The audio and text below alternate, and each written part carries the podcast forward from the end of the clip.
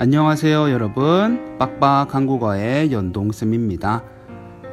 제가 오늘 여러분들께 들려드릴 글의 제목은 좋아하는 일입니다.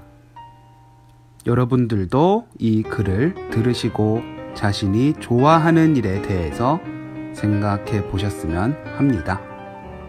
시작해 볼게요. 제 친구는 벌써 대학을 졸업하고 좋아하는 일을 하고 있어요. 저는 왜 좋아하는 일이 없을까요?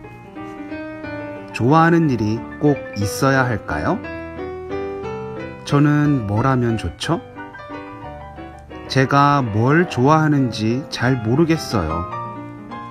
미국 브루클린 연구소에서 아이비리그 졸업생을 대상으로 실시한 연구 통계에 따르면 좋아하는 일을 직업으로 가진 사람은 17%에 불과하다고 해요. 내가 38% 안에 드는 게 불행하거나 이상한 일일까요? 조금이라도 좋아하는 일을 꿈이나 직업으로 삼으면 좋을까요?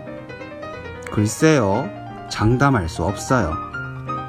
어떤 일을 30%만 좋아한다면 돈을 벌기 위해서 하기 싫은 70%의 일을 해야 할지 몰라요. 만약 일이 적성에 맞지 않다면 약간이라도 좋아하던 일이 싫어지기 쉽겠죠. 그러니 꼭 좋아하는 일을 꿈이나 직업으로 연결하지 않아도 돼요. 좋아하는 일은 소소한 취미로 두는 게 어쩌면 더 좋을지도 몰라요. 오늘 내용은 여기까지입니다. 여러분, 다음에 봐요. 안녕!